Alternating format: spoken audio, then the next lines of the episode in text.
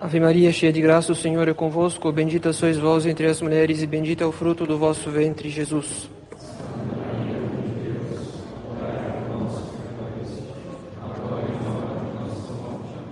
Em nome do Pai, do Filho e do Espírito Santo. Amém. Queiram sentar-se.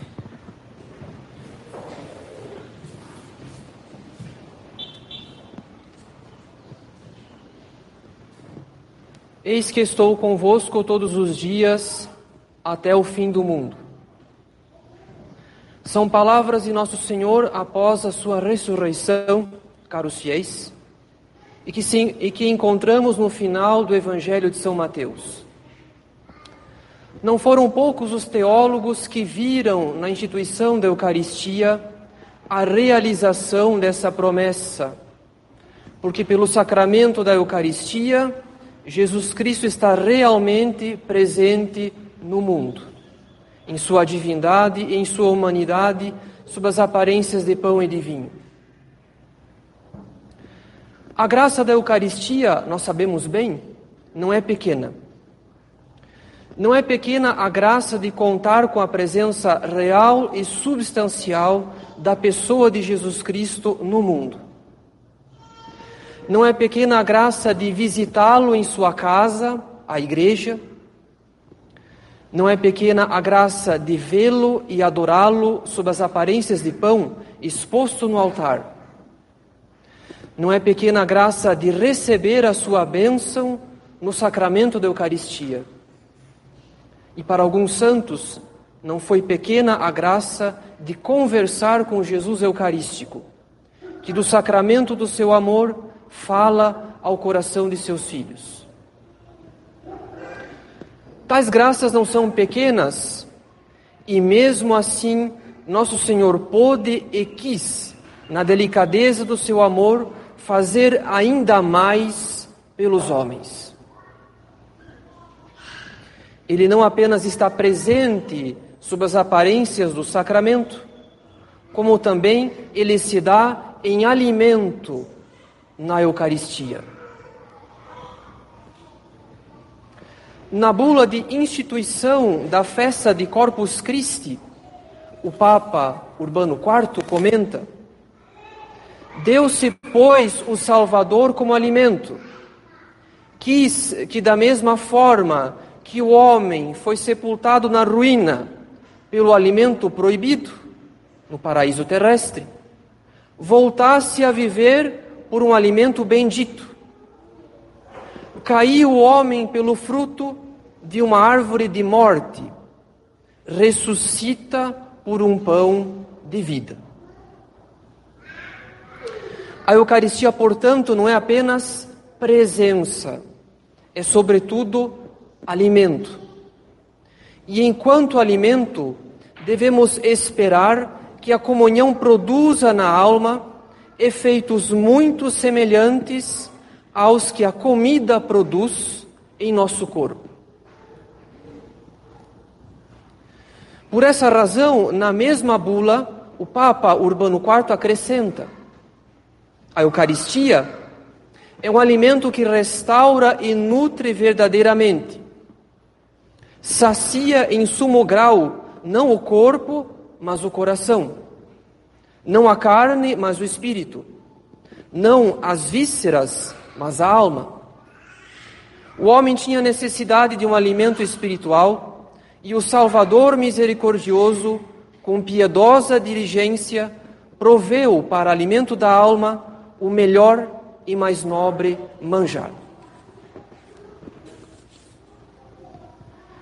Sendo alimento espiritual, a Eucaristia sustenta a alma para que ela não pereça por falta da graça. Em seguida, ela restaura o vigor perdido pelos pecados veniais, pelas negligências. Depois, ela produz o acréscimo, o, perdão, o crescimento do organismo espiritual pelo aumento da caridade. E por fim, ela é também causa de suavidade para a alma, porque a conforta e a consola. Todos esses efeitos nos são conhecidos E sempre que procuramos receber a comunhão, esperamos obter sustento, restauro, crescimento e suavidade da Eucaristia. Esses efeitos serão mais ou menos sentidos segundo as disposições de cada comungante. Ou seja, esses efeitos serão mais ou menos sentidos segundo a fome que o comungante tem da Eucaristia. Porque é preciso ter fome desse sacramento se quisermos fazer uma boa comunhão. A fome da Eucaristia, caros fiéis, consiste num vivo desejo de unir-se a Jesus Cristo no sacramento. E para isso a alma deve renunciar ao apego ao pecado venial, porque o sacramento não pode nos unir mais intimamente a nosso Senhor se não estamos dispostos a remover os obstáculos. O apego ao pecado venial compromete os efeitos da comunhão, compromete a restauração do vigor perdido, o aumento da caridade e a própria consolação que costuma acompanhar a recepção desse sacramento.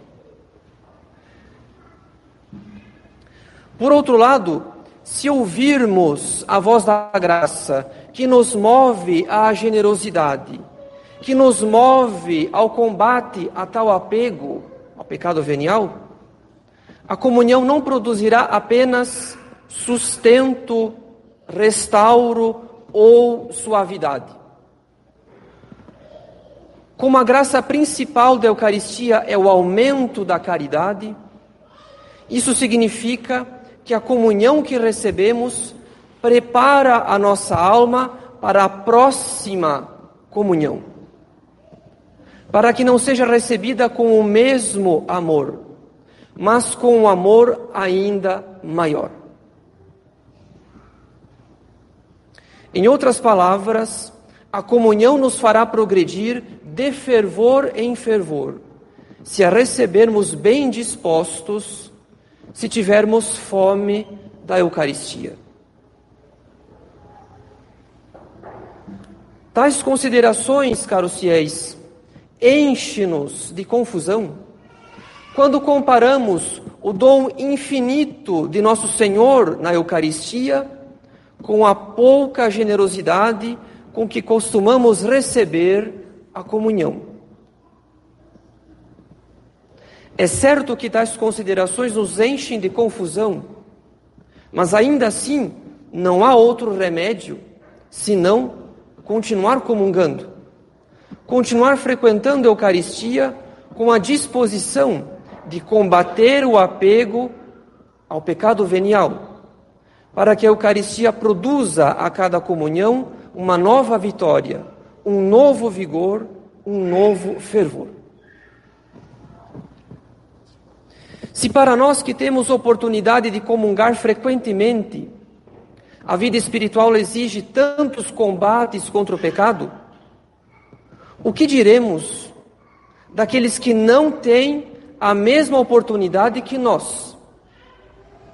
O que dizer da situação em que se encontram inúmeros católicos, no momento presente, privados da Santa Missa e privados da Sagrada Comunhão, e que devem compensar a ausência das graças sacramentais com uma maior generosidade na vida de oração?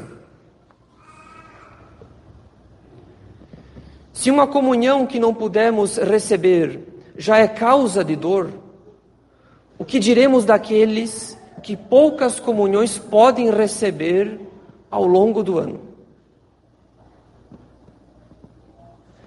Nesta quinta-feira da ceia do Senhor, caros fiéis, não nos basta comemorar a instituição da Eucaristia. Devemos nos apropriar intensamente desse tesouro porque por meio dele podemos sim prestar auxílio aos católicos privados da Santa Missa e da Sagrada Comunhão. Afinal, na medida em que a Eucaristia causa uma união mais intensa com nosso Senhor, na medida em que o principal efeito da Eucaristia é o aumento da caridade, consequentemente, ela aumenta também a nossa incorporação ao corpo místico de Cristo, que é a Igreja. Por isso, São Paulo diz: uma vez que há um único pão, nós, embora sendo muitos, formamos um só corpo, porque todos nós comungamos do mesmo pão. Em outras palavras, todos aqueles que, pela comunhão, se unem mais intensamente a Jesus Cristo, unem-se também mais intensamente àqueles que também são membros de Jesus Cristo. Isto é, membros do seu corpo místico. E porque somos membros uns dos outros, podemos prestar auxílio uns aos outros, graças ao vínculo da caridade, como ensina o mesmo apóstolo em outra passagem. Diz ele: pela prática sincera da caridade, cresçamos em todos os sentidos naquele que é a cabeça, Cristo. É por ele que todo o corpo, coordenado e unido por vínculos de mútuo serviço, segundo a operação própria de cada membro, efetua o próprio crescimento para a sua edificação na caridade. Se é possível um mútuo serviço entre os membros do corpo místico, como ensina São Paulo, isso se deve não apenas à unidade da própria Igreja, a única sociedade dos eleitos, mas também à unidade da própria caridade. Não há duas caridades, uma dirigida a Deus e outra dirigida ao próximo. Pelo contrário, há apenas uma virtude da caridade. Porque quando amamos o próximo, amamos a Deus no próximo. Portanto, não é possível crescer no amor a Deus sem crescer também no amor ao próximo, por amor a Deus. Isso significa, caros fiéis, que a caridade fraterna é um dos maiores sinais do progresso espiritual. Fora da caridade fraterna, toda a devoção é aparente, todo o progresso é ilusório. Pois assim lemos no Evangelho: Nisso todos conhecerão que sois meus discípulos, se vos amardes uns aos outros. A caridade fraterna é um dos maiores sinais do progresso espiritual, porque quem ama o próximo, apesar dos seus defeitos, apesar da repugnância que certas pessoas podem nos causar, quem ama o próximo com amor de caridade, apesar de todos os obstáculos, renuncia aos seus interesses mesquinhos e vive de fato os interesses de Jesus procura a maior glória de Deus, isto é, a dilatação da caridade, do que a própria satisfação. Por essa razão, no mesmo capítulo, de onde a liturgia extrai a epístola de hoje, São Paulo repreende certas divisões durante os ágapes, isto é, durante os festins dos cristãos. Pois enquanto alguns se fartam, outros não têm o que comer. E por causa desse pecado contra a caridade, que atenta contra a unidade do corpo místico, que, segundo o apóstolo, muitos comungam indignamente, porque não é possível unir-se a Jesus Cristo, cabeça da igreja, estando separado dos seus membros. São Paulo atribui, portanto, à comunhão sacrílega dos que desprezam os pobres e não repartem com eles o seu alimento, o motivo para tantas enfermidades espirituais na igreja de Corinto. Também o Evangelho da Missa expõe a relação entre a Eucaristia e a caridade fraterna. Nosso Senhor interrompe a ceia, depõe as suas vestes e cinge-se com uma toalha, isto é, assume a condição de servo, para dar exemplo de humildade e de caridade. Porque, como ensina Santo Agostinho, ao inclinar a cerviz diante de um irmão, despertamos em seu coração os efeitos da humildade.